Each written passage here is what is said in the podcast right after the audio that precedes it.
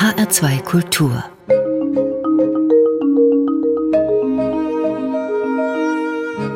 Hörbuchzeit Heute mit Dorothee Meyer-Karweg und Christiane Hillebrand. Herzlich willkommen. Der große Gatsby, das ist heute der erfolgreichste Roman von F. Scott Fitzgerald. Es gibt ihn nun als Hörspiel und da stellen wir ihn heute vor. Außerdem ist zum 80. Geburtstag von Michael Krüger, einem der wichtigsten Lyriker unserer Zeit, eine Autorenlesung erschienen. Dieses Hörbuch kam auf den dritten Platz der Hörbuchbestenliste November. Ins reine Gedichte und Prosa, so heißt es. Dann sprechen wir über ein Sachhörbuch mit dem Titel Eat It. Und im Kinderhörbuch von Maja Konrad stellen wir heute eine Geschichte für Kinder ab sieben Jahren vor. Da geht es um ein ungewöhnliches Hobby und eine unverhoffte Freundschaft. Aber zunächst zu F. Scott Fitzgerald. Er wurde 1896 in Minnesota geboren, hat angefangen, Literatur zu studieren, das Studium aber abgebrochen, um seiner Leidenschaft nachgehen zu können, dem Schreiben. 1920 erschien sein erster Roman Diesseits vom Paradies. Sein berühmtestes Werk ist sicherlich Der große Gatsby. Zu Lebzeiten war er allerdings wenig erfolgreich mit seinen Büchern. Fitzgerald musste finanzielle Misserfolge hinnehmen, verfiel dem Alkohol und litt unter Depressionen. Ab 1937 arbeitete er als Drehbuchschreiber in Hollywood, dort starb er 1940. Ja, der große Gatsby gilt heute als einer der größten Klassiker der amerikanischen Literatur. Die Geschichte von Jay Gatsby, dem einsamen reichen Geschäftsmann, der seiner längst verlorenen Liebe nachjagt. Diese Geschichte wurde nun vom NDR als Hörspiel umgesetzt. Dorothee Meyer-Karwig, der Regisseur, ist Oliver Sturm. Was zeichnet denn diese Inszenierung aus? Ja, Oliver Sturm hat hier so einen gewissen Spagat versucht. Er wollte natürlich die Roaring Twenties aufleben lassen und dabei gleichzeitig zeigen, wie aktuell die Themen des Romans noch sind. Und das eine immer aktuelle Thema, das ist das Festhalten an einer Liebe, auch wenn es aussichtslos ist. Und das andere Thema ist so die Sehnsucht nach einem gesellschaftlichen Aufstieg. Wie ist Oliver Sturm denn da vorgegangen? Also in die 1920er Jahre werden wir versetzt durch alle möglichen Geräusche, die es damals gab. Also das äh, klingt so durch bei den Telefonen, Fahrstühlen, Eisenbahnen. Auch die Autogeräusche waren ja damals anders. Und dazu kommt natürlich die Musik, die hier von Sabine Wortmann komponiert wurde. Und die enthält ebenfalls Elemente der Unterhaltungsmusik der 1920er Jahre. Und da darf der Charleston wahrscheinlich nicht fehlen. Ja klar, der ist ja auch zu hören. Und dazwischen gibt's aber immer auch wieder so einen ganz besonderen Sound, den Sabine Wortmann hier verwoben hat. Und der transportiert so die gesellschaftlichen und persönlichen Spannungen und Stimmungen und auch emotionalen Achterbahnfahrten der Protagonisten. Und das hört sich dann wiederum sehr modern an. Also der Titelheld Jay Gatsby, der möchte ja mit seinem Anwesen und vor allen Dingen rauschenden Festen seine große Jugendliebe Daisy beeindrucken. Die hat inzwischen allerdings einen anderen geheiratet, und zwar den reichen Tom Buchanan. Und die beiden wohnen in der Nähe von Gatsby in einer großen Villa. Und Gatsby veranstaltet eben viele rauschende Feste und von einem dieser Feste hören wir im folgenden Ausschnitt. Ich habe gehört, wir haben gehört, Gatsby soll mal jemanden umgebracht haben. Huh. Drei junge Herren lehnten sich vor und lauschten eifrig. Jordan nannte sie die Herren Murmel Murmel. Das glaube ich aber nicht. Ich glaube eher, dass er im Krieg ein deutscher Spion war. Richtig. Das hat mir ein Mann erzählt, der alles über ihn wusste, der mit ihm zusammen in Deutschland aufgewachsen ist. Oh nein, nein, nein, das kann nicht stimmen. Während des Krieges war er beim amerikanischen Militär. Beobachtet ihn mal, wenn er sich unbeobachtet fühlt. Ich wette, er hat jemanden umgebracht. Sie kniff die Augen zusammen und zitterte. Wir drehten uns alle um und hielten nach Gatsby Ausschau. Übrigens, da drüben gibt's Cocktails aus Benzin.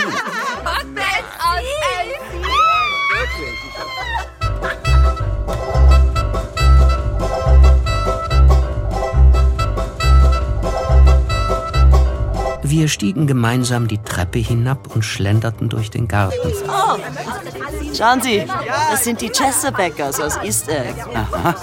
Da drüben die Leeches. Wer ist der dort? Benny McClanahan. Er kommt immer in Begleitung von vier jungen Damen. Sehen Sie? Hm, seine Cousine. Äh, nein. Jedes Mal andere. Wow. Sehen Sie mal das Buffet. Und die Cocktails in allen Farben des Regenbogens. Sogar der Mond kommt wie auf Bestellung. Perfektes Catering. Für das Ende der Party, habe ich gehört, hat man einen Sonnenaufgang in Auftrag gegeben. Tja, um diesen Gatsby, da ranken sich viele Gerüchte. Und da haben wir jetzt auch die Musik gehört, die mal ganz deutlich im Vordergrund steht und sich dann ganz stark wieder auch zurückzieht und damit ziemlich gute Akzente setzt und Stimmungs- und Szenenwechsel anzeigt. Wen haben wir hier als Erzähler gehört? Das war Matthias Bunschuh als Nick Carraway, der ist der Nachbar von Jay Gatsby, der das Treiben auf Gatsbys Anwesen so mit so einer gewissen Skepsis und Distanz betrachtet. Und er ist dann auch dabei, als Gatsby dann endlich sich traut, seine Daisy in seine Villa einzuladen und ihr dann seinen Reichtum präsentiert, auch in seinem Schlafzimmer, wo er seinen Kleiderschrank für sie öffnet. Er nahm einen Stapel Hemden heraus und warf sie eins nach dem anderen vor uns hin. Hemden aus reinem Leinen, dicker Seide und feinem Flanell, die sich im Fallen entfalteten und in einem vielfarbigen Durcheinander über den Tisch verteilten. Oh, hier, hier. Noch eins, noch eins. noch eins, hier. Nimm.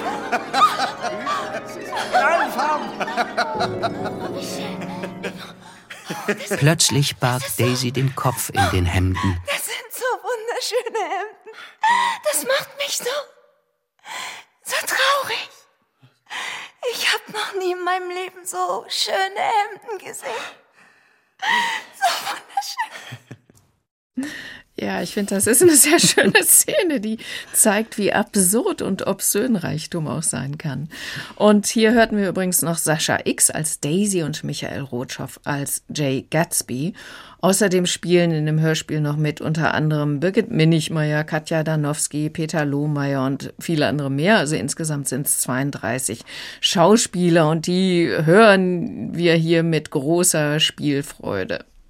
Also eine Besetzung mit wirklich großen Schauspielerinnen mhm. und Schauspielern und auch eine sehr aufwendige Produktion. Ja. Ist das ähm, eine gelungene Inszenierung?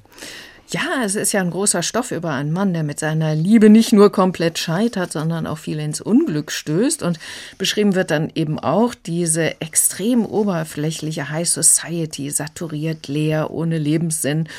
Und das Hörspiel hat sich wirklich klug auf diese Hauptthemen fokussiert und ich finde überzeugt mit seiner Mischung aus historischen Zitaten und einem sehr modernen Sound. Wir sprachen über das Hörspiel Der große Gatsby von F. Scott Fitzgerald mit Michael Rotschopf, Birgit Minichmeier, Matthias Bundschuh und vielen anderen. Es sind zwei CDs, zwei Stunden, 42 Minuten Hörzeit ganz genau.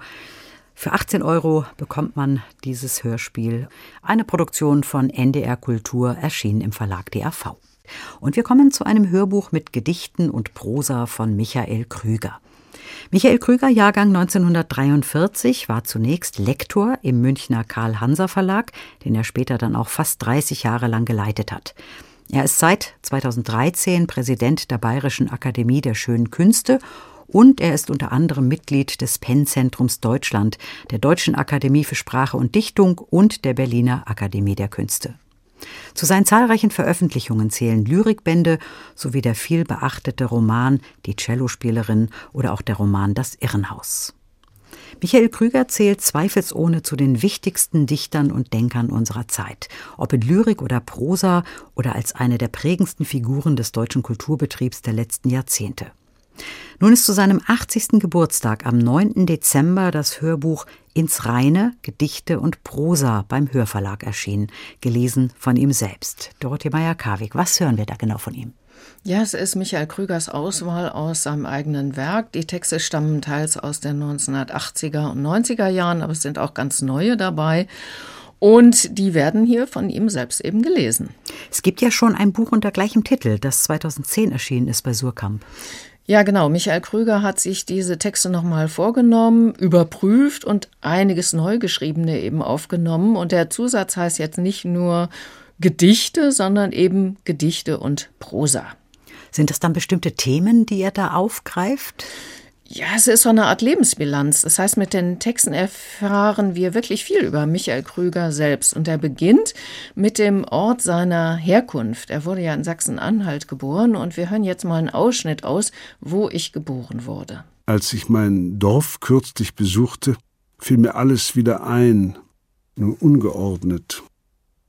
Der Kunsthonig und der schwarze Sirup, der sämig durch die Löcher im Brot tropfte, die fauchenden Feuer über Meuselwitz, die kyrillischen Gewehre im Steinbruch von Keiner, der Kohlenstaub, Warmbier, der ängstliche Gott, der schnatternde Alarmruf des Wiederhopfs, die puckernden Flüsse auf dem Handrücken des Großvaters, der blaue Teppich unter den Pflaumenbäumen, die Eselsohren in der Bibel, die fromme Armut, das Glück.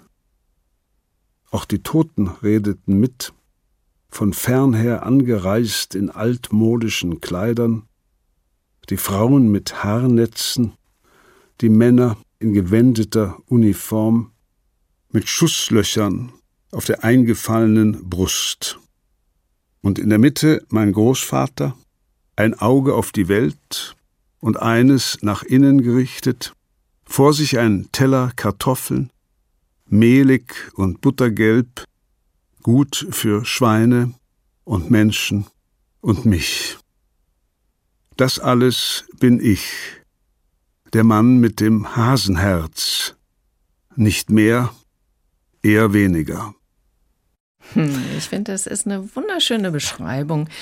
Vollkommen verknappt so auf das Wesentliche und mit seinen Worten malt er regelrecht die Kindheit auf dem Dorf und lässt so die vergangene Welt vor unserem geistigen Auge erstehen. Ja, und das ist ja auch eine Autorenlesung und ich habe den Eindruck, dass er auch wirklich sehr guter Interpret seiner eigenen Texte ist. Ja, finde ich auch. Er hat eine wunderschön ruhige, entspannte Stimme die so jede emotionale große Erregung meidet. Er klingt sehr kraftvoll, dabei aber auch sehr entspannt. Sie haben gesagt, er male mit Worten. Mhm. Zumindest bei diesem Gedicht drängt sich der Eindruck auf, er malt nicht abstrakt. ja, genau. Er beschreibt sehr unmittelbar und damit auch sehr verständlich für uns Hörer. Und es gibt viele Gedichte über Orte, die er bereist hat. Das reicht von Solio in Graubünden über Wien, Malta bis Berlin. Es gibt aber auch viele Gedichte, in denen Pflanzen und Tiere zentral sind. Da wimmelt es von Katzen, Hunden, Insekten, Bussarden und Mäusen, Schildkröten und immer wieder Schafen. Schaf für Caspar von Lovenberg. Gestern dachte ich wieder an die Schafherde in Mézin. Ich war aus dem Auto ausgestiegen, schaute über die sanften Hügel der Gascogne, die wirklich einladend sanft sind, und dachte, mehr kann das Leben nicht bieten als diese Wellen aus Weizen, Gerste und Sonnenblumen, die einmal zum Meer wollten bei der Erschaffung der Welt. Nicht jeder schafft es bis zum Meer. Plötzlich die Sonne im Mittag und ich ohne Schatten, war ich von einer Schafherde umgeben. Sie wollen dich erdrücken mit ihrer wolligen Nähe, ging es mir durch den Kopf und eine Schafsangst kroch mir in sanften Wellen über den Leib. Aber sie nahmen mich auf, sie behüteten mich. Ich wurde zum Schaf und bin es geblieben. Andere wollen Hund sein mit Ohren, die fliegen, wieder andere eine Katze und nichts als das. Aber ich bin Schaf, ein Schaf unter Schafen, ein angesehenes Mitglied der Herde. Michael Krüger als angesehenes Mitglied einer Schafherde. Ja, das klingt erstmal irgendwie lustig, aber auch selbstironisch. Was erfahren wir denn noch über den Menschen Michael Krüger? Ja, es sind vor allen Dingen seine Beobachtungen der Welt und dadurch erfahren wir eben auch etwas über ihn selbst. Wir erfahren auch etwas über seine gesundheitliche Situation. Michael Krüger war lange sehr krank und auch das ist Thema in vielen Versen. Da spürt man dann schon auch Trauer oder Sorge vor einem drohenden vorzeitigen Tod, aber wird dabei nie wehleidig, sondern klingt sehr gefasst. Wir hören, das war's. Die Vögel sammeln sich schon, Bald fliegen sie über Mängel und Makel hinweg. Es ist der letzte Tag im August. Meine vierzehn Pillen, die farbige Illusion. Wenn ich sie nebeneinander lege, ergeben sie eine Art Rosenkranz. Der Gott ist aus Brot. Die Zeit ist gütig. Sie hat die Uhren den Bäumen vermacht, die sich mit dem Fall der Blätter bedanken. Trotz allem müssten wir Essen bestellen. Für morgen und den Tag danach. Das Hörbuch von Michael Krüger heißt ja Ins Reine, Gedichte und Prosa. Und man bekommt ja auch das Gefühl, da ist jemand mit sich im Reinen. Also das ist alles sehr uneitel und sehr reflektiert, was er da auch schreibt und erzählt. Mhm. Ja, so kann man das sagen. Die Texte berühren mich, weil einem der Mensch Michael Krüger wirklich sehr nahe kommt. Am Schluss gibt es noch einen Live-Mitschnitt mit Michael Krüger, eine Rede von ihm mit dem Titel Das ungeplante Zulassen Münchner Reden zur Poesie aufgenommen im Jahr 2014 und da zeigt er nochmal auch seinen Humor und man spürt auch so eine gewisse äh, Aufgeregtheit, sage ich mal und auch das wirkt sehr sympathisch. Das Hasenherz hat es mir angetan. Genau, ja und die Schafe. und die Schafe. Ins Reine, Gedichte und Prosa von Michael Krüger, eine Autorenlesung, eine MP3-CD, gute sechseinhalb Stunden Hörzeit zum Preis von 24 Euro. Erschienen ist dieses Hörbuch in der Hörverlag und dieses dieses Hörbuch kam auf den dritten Platz der HR2 Hörbuchbestenliste vom November. Wir kommen nun zu einem Sachhörbuch mit dem Titel Eat It, also Iss es. Es ist ein Hörbuch von Dirk Steffens und Marlene Göring. Dirk Steffens kennt man vielleicht, der ist Wissenschaftsjournalist, spezialisiert auf Umwelt- und Naturthemen. Der Dokumentarfilmer, TV-Moderator und Buchautor arbeitet für die Reihe Terra X im ZDF und seit 2022 auch für die Film- und Printredaktionen von Geo und er hat schon mehrere Preise gewonnen. Marlene Göring ist ebenfalls Wissenschaftsjournalistin und Reporterin bei Geo. Dorothee Meyer-Karweg, die Lesung, die es im Download gibt, trägt den Untertitel Die Menschheit ernähren und dabei die Welt retten. Das klingt ja an sich gut. Wie ist denn das Hörbuch grundsätzlich aufgebaut? ja, das Thema Ernährung wird von diversen Seiten betrachtet. Da geht es als erstes mal um die Emotionen beim Essen, weshalb es auch so schwierig ist, Ernährungsgewohnheiten zu ändern. Dann geht es Ein sehr um, heikles Thema. Dann geht es um Vor- und Nachteile der modernen Landwirtschaft und schließlich um neue positive Entwicklungen im Bereich Landwirtschaft. Aber erstmal geht es nach diesem Kapitel über Emotionen, die Nahrung hervorrufen kann, um die Entwicklung der modernen Landwirtschaft, mit der ja immerhin zurzeit acht Milliarden Menschen ernährt werden können. Das wird noch ansteigen auf zehn Milliarden. Und da hören wir einen ersten Ausschnitt. Genug Essen für zehn Milliarden Menschen. Mit Ochsengespann, Sense und Mistgabel wäre das völlig unmöglich zu schaffen. Es ist insofern eine zwar banale, aber doch oft verdrängte Wahrheit, dass die Industrialisierung der Landwirtschaft das Fundament unserer modernen Zivilisation ist.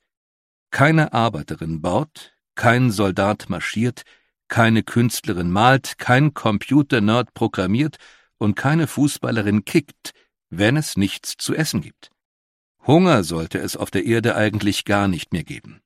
Rein rechnerisch hätten wir bereits heute genug für alle Menschen. Pro Tag und Kopf stehen fast 3000 Kilokalorien zur Verfügung, also mehr als man braucht, um satt zu werden. Ja, und da hörten wir Marc Bremer als äh, Sprecher mit einem Ausschnitt aus Eat It, also Ist es von Dirk Steffens und Marlene Göring. Also ohne industrielle Landwirtschaft wird es nicht gehen, aber sie ist auch Fluch und Segen zugleich. Genau, und die Nachteile werden dann in den weiteren Kapiteln des Werkes beschrieben. Also die Landwirtschaft trägt ja zu einem erheblichen Teil zum CO2-Ausstoß bei, führt zu riesigem Flächen- und Wasserverbrauch, zu Artensterben, Auslaugung von Böden, Verwüstung und so weiter und so fort. Diese Themen nehmen den ersten und einen auch großen Anteil dieses Hörbuchs ein, mit vielen Beispielen. Und da muss man schon sagen, das ist ganz schön deprimierend zu hören. Zum Glück gibt es dann den zweiten Teil, wo positive Entwicklungen beschrieben werden und die richten einen emotional dann wieder auf. Welche Lösungsansätze werden denn hier beschrieben? Ja, das Wichtigste ist, die beiden plädieren nicht dafür, zurück zu den Wurzeln zu gehen, also alles selbst beziehungsweise nur noch biologisch anzubauen. Was fordern Sie stattdessen oder was wünschen Sie sich stattdessen? Ja, sie setzen darauf, biologische Landwirtschaft mit konventioneller zu versöhnen, also alte, zum Teil vergessene Methoden mit neuen Techniken zu vereinen auch. Und zu den modernen Methoden gehört beispielsweise auch die sogenannte Präzisionslandwirtschaft, gestützt auf Computer und auch KI, also künstliche Intelligenz. So werden beispielsweise Nährstoffe und Pestizide nur genau dorthin gebracht, wo sie wirklich notwendig sind. Ein anderes Schlagwort ist die regenerative Landwirtschaft, die nach Meinung der Autoren wirklich viele Vorteile hat und eigentlich altbekannt ist. In Amerika, Afrika und Asien sind die alten Praktiken noch nicht überall verschwunden. Dort haben viele Bauern nicht mal Bäume gefällt, um Felder anzulegen, sie haben einfach drum herum gesät. Im Norden Äthiopiens bestellen traditionelle Bauern ihre Felder seit 7000 Jahren im Schatten von Akazien, um sie vor der Sonne zu schützen. In Agroforsten auf den Philippinen wachsen Reis, Kaffee und Erdnüsse unter Mango- und Santolbäumen, nacheinander oder gemeinsam. Das eine wird gepflanzt, während sich das andere noch auf dem Feld etabliert. Die First Nations in Nordamerika säen die drei Schwestern immer zusammen aus. Mais, Bohne und Kürbis. Die Bohne klettert am Maisstängel nach oben und bekommt so mehr Sonne ab. Der Kürbis zu ihren Füßen verdrängt Unkraut. Und unsichtbar im Boden leistet auch die Bohne ihren Beitrag. Sie gehört zu den wenigen Pflanzen, die Stickstoff aus der Luft aufnehmen können. Mit Hilfe von Bakterien an ihren Wurzeln verwandelt sie den Stickstoff so, dass Mais und Kürbis immer genug zu essen haben. Wo die drei Schwestern zusammen gedeihen, werden sie immer mehr Früchte tragen, als es eine allein vermocht hätte. Ja, das klingt erstmal sehr gut. Ne? Mhm. Also das ergänzt sich schön, aber diese Mischung von mehreren Pflanzen auf einem Acker kann man sich jetzt im großen industriellen Maßstab nicht unbedingt vorstellen. Oder würde das auch funktionieren? Mm, ja, müsste man sehen. Aber klar ist, nicht alles hilft überall. Das, diesen Anspruch haben die beiden Autoren auch nicht. Aber mhm. es gibt weltweit gesehen schon viele landwirtschaftliche Betriebe, die eher halt so klein oder mittelgroß sind, wo so ein Anbau möglich und auch vielleicht wünschenswert ist. Und die beiden Autoren erzählen aber von viel mehr Möglichkeiten, beispielsweise auch von Vertical Farms, wo die Pflanzen in hohen Gewächshäusern wachsen, was den Flächenverbrauch drastisch reduziert. Thema ist auch Fleisch aus dem Labor oder eiweißhaltige Insekten als Nahrungsmittel. Viele Völker auf dieser Welt haben damit ja keine Probleme, wir hier allerdings schon. Also das kann ich mir für mich nicht vorstellen. Ich verzichte ja. dann auch lieber auf Fleisch, aber ja, wir brauchen auf jeden Fall Alternativen. Genau. Ein erster Schritt sind aber Maden, die von Abfallstoffen leben und die dann zu Schweinefutter verarbeitet werden, was natürlich auch sehr viel ressourcenschonender ist, als Soja zu importieren. Das passiert auch schon hier in Deutschland, beispielsweise in einem Betrieb in Sachsen, den die Autoren vorstellen. Ja, und so werden hier sehr viele Beispiele genannt, wie Landwirtschaft verändert werden kann. Und dabei, jetzt müssen manche stark sein, wird auch die grüne Gentechnik nicht komplett verteufelt. Überhaupt plädieren die beiden Autoren dafür, Feindbilder abzubauen, also zum Beispiel auch Veganer und Fleischfresser miteinander zu versöhnen. Ja, ein schöner Ansatz, mhm. aber insgesamt auf den Fleischkonsum mhm. verzichten oder reduzieren zumindest. Ich denke mal, das sollten wir alle schon. Ja, das ist schon notwendig. Letztendlich ist es viel ressourcenschonender, sich von Pflanzen zu ernähren als von Fleisch. Aber auch dies sollte eben möglichst nicht mit Verboten erreicht mhm. werden, sondern eher so mit Wissensvermittlung und positiver Verstärkung. Und das trägt wohl schon Früchte, zumindest in Deutschland. Im Schlusskapitel verweisen die Autoren auf die Macht, die wir als Verbraucher haben. Und dieses Schlusswort liest, wie auch die Einführung, Marlene Göring selbst. Die allermeisten Konzerne werden nicht von habgierigen Egomanen, sondern professionellen Managern geleitet. Und die folgen betriebswirtschaftlichen Argumenten. Sie wollen Geld verdienen, und wenn Sie der Überzeugung wären, Sie könnten das mit nachhaltig produzierten Waren genauso gut oder sogar besser als mit solchen, für die Natur zerstört wird, dann würden Sie das auch tun. Wir müssen also keine finsteren Mächte niederringen, um die Welt zu retten, sondern die Märkte verändern. Und ein Mittel dafür ist die Nachfrage, die wir mit unseren Kaufentscheidungen schaffen. Und offensichtlich passiert da gerade auch etwas, ganz sicher bei uns in Deutschland. Man sieht es daran, dass kein Player im Big Food Komplex mehr ohne Nachhaltigkeitsabteilung auskommt. Und daran, dass die Großen die Supermarktregale mit vegetarischer Wurst und veganem Käse fluten. Die Bio-Option gibt es mittlerweile auch vom Discounter. Dass der Fleischkonsum in Deutschland seit 2019 so schnell auf gut 50 Kilogramm pro Mensch und Jahr gesunken ist, nachdem er jahrzehntelang bei 60 Kilo stagnierte, ist ein unglaublicher Erfolg. Ein ja. Ausschnitt aus dem Hörbuch Eat It, ja. G genau, und das mit dem Fleischkonsum, das wusste ich nicht und das finde ich wirklich äh, sehr erstaunlich und gut. Wie gefällt Ihnen denn das Hörbuch insgesamt, Dorothee Meyer-Karwig? Ja, also vieles, vor allem diese, so diese negativen Aspekte der modernen Landwirtschaft, das habe ich schon gewusst. Da finde ich aber, dass die beiden das nochmal gut zusammenfassen. Noch interessanter fand ich dann natürlich den zweiten Teil mit den positiven Beispielen. Man muss nicht alles bejubeln, was die beiden anpreisen, aber es ist einfach interessant und gefallen hat mir, dass sie sehr technikoffen sind, die beiden. Das große Ziel ist es ja, dass Nahrung weltweit für alle reicht und die Umweltlasten trotzdem minimiert werden. Eat It, so heißt das Hörbuch von Dirk Steffens und Marlene Göring. Die Menschheit ernähren und dabei die Welt retten, so der Untertitel. Eine ungekürzte Lesung mit Marlene Göring und Marc Bremer. Es sind gut sechs Stunden Hörzeit. Man kann diese Lesung nur downloaden. Das Ganze kostet dann knapp 19 Euro und es ist erschienen in der Hörverlag. Und wir kommen zur Rubrik Kinderhörbuch. Da geht es heute um eine Geschichte von Maja Konrad. Maja Konrad wurde 1983 geboren. Sie hat Tourismusmanagement studiert, hat längere Zeit in Borneo gelebt und arbeitet heute in Leipzig. Dort findet sie auch die Inspiration für ihre Geschichten, auf den Straßen in ihrem Stadtviertel zum Beispiel. Das Kinderhörbuch, das wir heute vorstellen möchten, heißt Henry Kolonko und die Sache mit dem Finden. Dorothee Meyer-Karwig, erzählen Sie uns doch mal erstmal was über diesen Henry Kolonko. Ja, das ist ein Junge, der mit seinem Vater in einer Stadtwohnung wohnt. Die Mutter, so erfahren wir, ist vor fünf Jahren gestorben bei einem Unfall. Und der Junge hat jetzt ein ganz besonderes Hobby. Er sucht nämlich Dinge, die andere Menschen verloren haben und versucht sie dann zurückzugeben. Ein sehr schönes Hobby. Mhm. Was findet er denn da so? Ach, das ist alles Mögliche. Es können Schlüssel sein, ein Gehstock, sogar mal ein Gebiss und vieles anderes mehr. Und über Vermisstenanzeigen in der Zeitung findet er dann eventuell die Besitzer. Bekommt er denn da auch Finderlohn? Ja, den will er gar nicht. Er klingelt kurz, sagt, ich habe das gefunden, was Sie verloren haben und macht sich dann aus dem Staub. Ist er denn menschenscheu? Das klingt ja so ein bisschen, dass er sehr schüchtern ist. Ja, introvertiert ist er auf jeden Fall. Und gerade er lernt dann ein Mädchen kennen, das komplett anders ist als er. Als Henry gerade den Briefkasten im Hausflur leert, springt ein sehr bunt angezogenes Mädchen mit lautem Gepolter die Treppe runter und spricht ihn an. Da hören wir mal rein. Es liest Julian Greis. Hallo, ich bin Pippa Glockenstein. Wir wohnen jetzt hier. Das Mädchen streckte ihm die Hand entgegen und lächelte.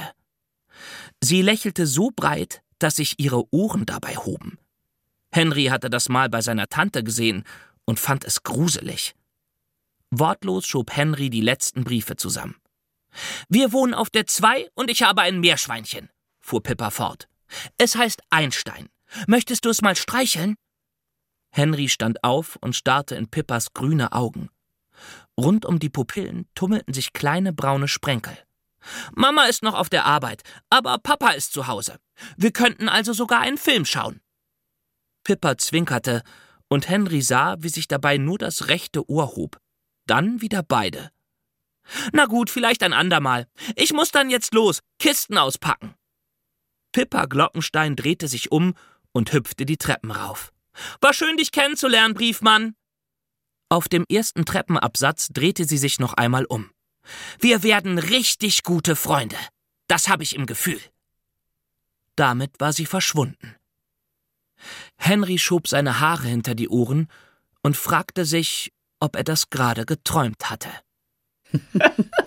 ja. ja. wirklich sehr, sehr schön, diese mhm. Szene. Da treffen sehr unterschiedliche Charaktere aufeinander. Aber das ist ja auch gerade eine tolle Grundlage, um eine schöne Geschichte darüber zu erzählen, oder? Genau, so ist es auch hier. Die extrovertierte Pippa rückt Henry regelrecht auf die Pelle.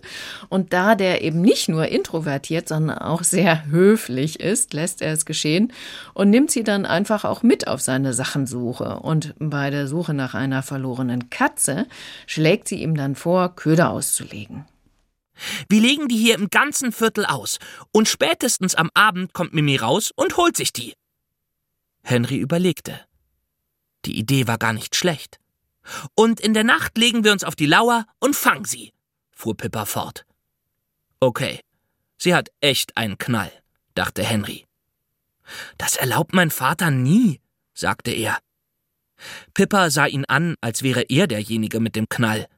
Wir erzählen das doch nicht zu Hause. Ja, das ist wirklich eine schöne Szene, die zeigt, wie unterschiedlich die beiden sind. Also das hat Konrad noch nie gemacht, einfach so nachts von zu Hause fortzugehen, aber er lässt sich drauf ein und letztendlich finden sie dann auch die Katze und können sie den Besitzern zurückgeben. So wird Henry regelrecht in ein neues Leben katapultiert. er erweitert seine Grenzen, traut sich viel mehr als früher und einmal betreten sie sogar eine fremde Wohnung, als dort die Tür offen steht. Das heißt, sie brechen da ein? Naja, also, sie wollen eher etwas zurückbringen und nicht wegnehmen. Aber klar, Henry hätte das früher auch nie getan. Aber irgendwann gibt es dann doch mal einen Konflikt zwischen den beiden, denn Henry möchte eigentlich immer nur Dinge suchen und zurückgeben, Pippa dagegen auch gern mal was anderes machen. Das ist nicht fair.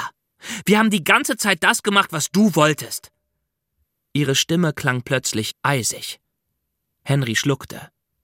Wir können doch auch ein anderes Mal wieder was mit deinen Fundstücken machen. Nein, das können wir nicht, platzte es aus Henry heraus. Lauter als geplant. Pippa sah ihn erschrocken an. Das geht nicht, sagte Henry, wieder etwas leiser. Ich kann einfach nichts anderes machen. Und wieso nicht? fragte Pippa. Sie verschränkte die Arme. Henry sah, dass ihre Augen verdächtig schimmerten. Ich weiß es nicht, rief Henry, nun wieder laut. Ich muss das einfach machen. Ich hab das immer schon gemacht. Er wollte ihr etwas erklären, was er sich selbst nicht erklären konnte. Henry suchte nach Worten. Aber Pippa hatte genug gehört. Sie ging einen Schritt auf ihn zu. Dann mach doch weiter mit deinen blöden Fundstücken. Sie schaute ihm kurz in die Augen, dann wandte sie sich ab und lief weg in Richtung Park. Tja, da hat's mal richtig geknallt zwischen den beiden, aber es führt dann auch dazu, dass Henry so ein bisschen anfängt nachzudenken und schließlich selbst drauf kommt, warum er immer Dinge suchen und zurückgeben muss. Und kommt er drauf, warum das so ist? ja, es hat etwas mit der Mutter zu tun, die er ja auch verloren hat und die ihm halt niemand zurückgeben kann. Jetzt haben wir hier Julian Kreis gehört, 1983 geboren, aber er schafft es ja wirklich hier sehr gekonnt, auch diese Kinderstimmen zu sprechen, also richtig in die Rollen reinzuschlüpfen. Genau, für seine Interpretation hat Julian Kreis auch schon mal einen Kinderhörbuchpreis Beo bekommen. Und er liest ihr mit hörbarer Empathie für die Figuren und sehr großer Freude am Text. Da spürt man auch keine innerliche Distanzierung. Für Erwachsene vielleicht ab und zu ein bisschen kreischig. Aber für diese Altersgruppe der Siebenjährigen finde ich das sehr angemessen. Insgesamt ist es ja eine Geschichte über Freundschaft zwischen sehr unterschiedlichen Kindern, leicht traurig grundiert durch den Tod der Mutter, aber so dieses Wachsen an den Problemen, das Überwinden von Traurigkeit, das steht hier schon im Vordergrund und Witz und Spannung kommen wirklich auch nicht zu kurz. Und uns hat es ja auch sehr viel Spaß gemacht genau. zuzuhören. Mhm. Vielen Dank, Dorothee Meyer-Karwig. Henry Kolonko und die Sache mit dem Finden. Ein Hörbuch von Maja Konrad, gelesen von Julian Greis. Es sind zwei CDs, zwei Stunden, elf Minuten Hörzeit zum Preis von 12 Euro. Empfohlen ist dieses Hörbuch für alle ab sieben Jahren und erschienen im Verlag Hörbuch Hamburg im Label Silberfisch. Dieses Hörbuch kam auf den zweiten Platz der HR2 Hörbuchbestenliste für Kinder und Jugendliche vom November.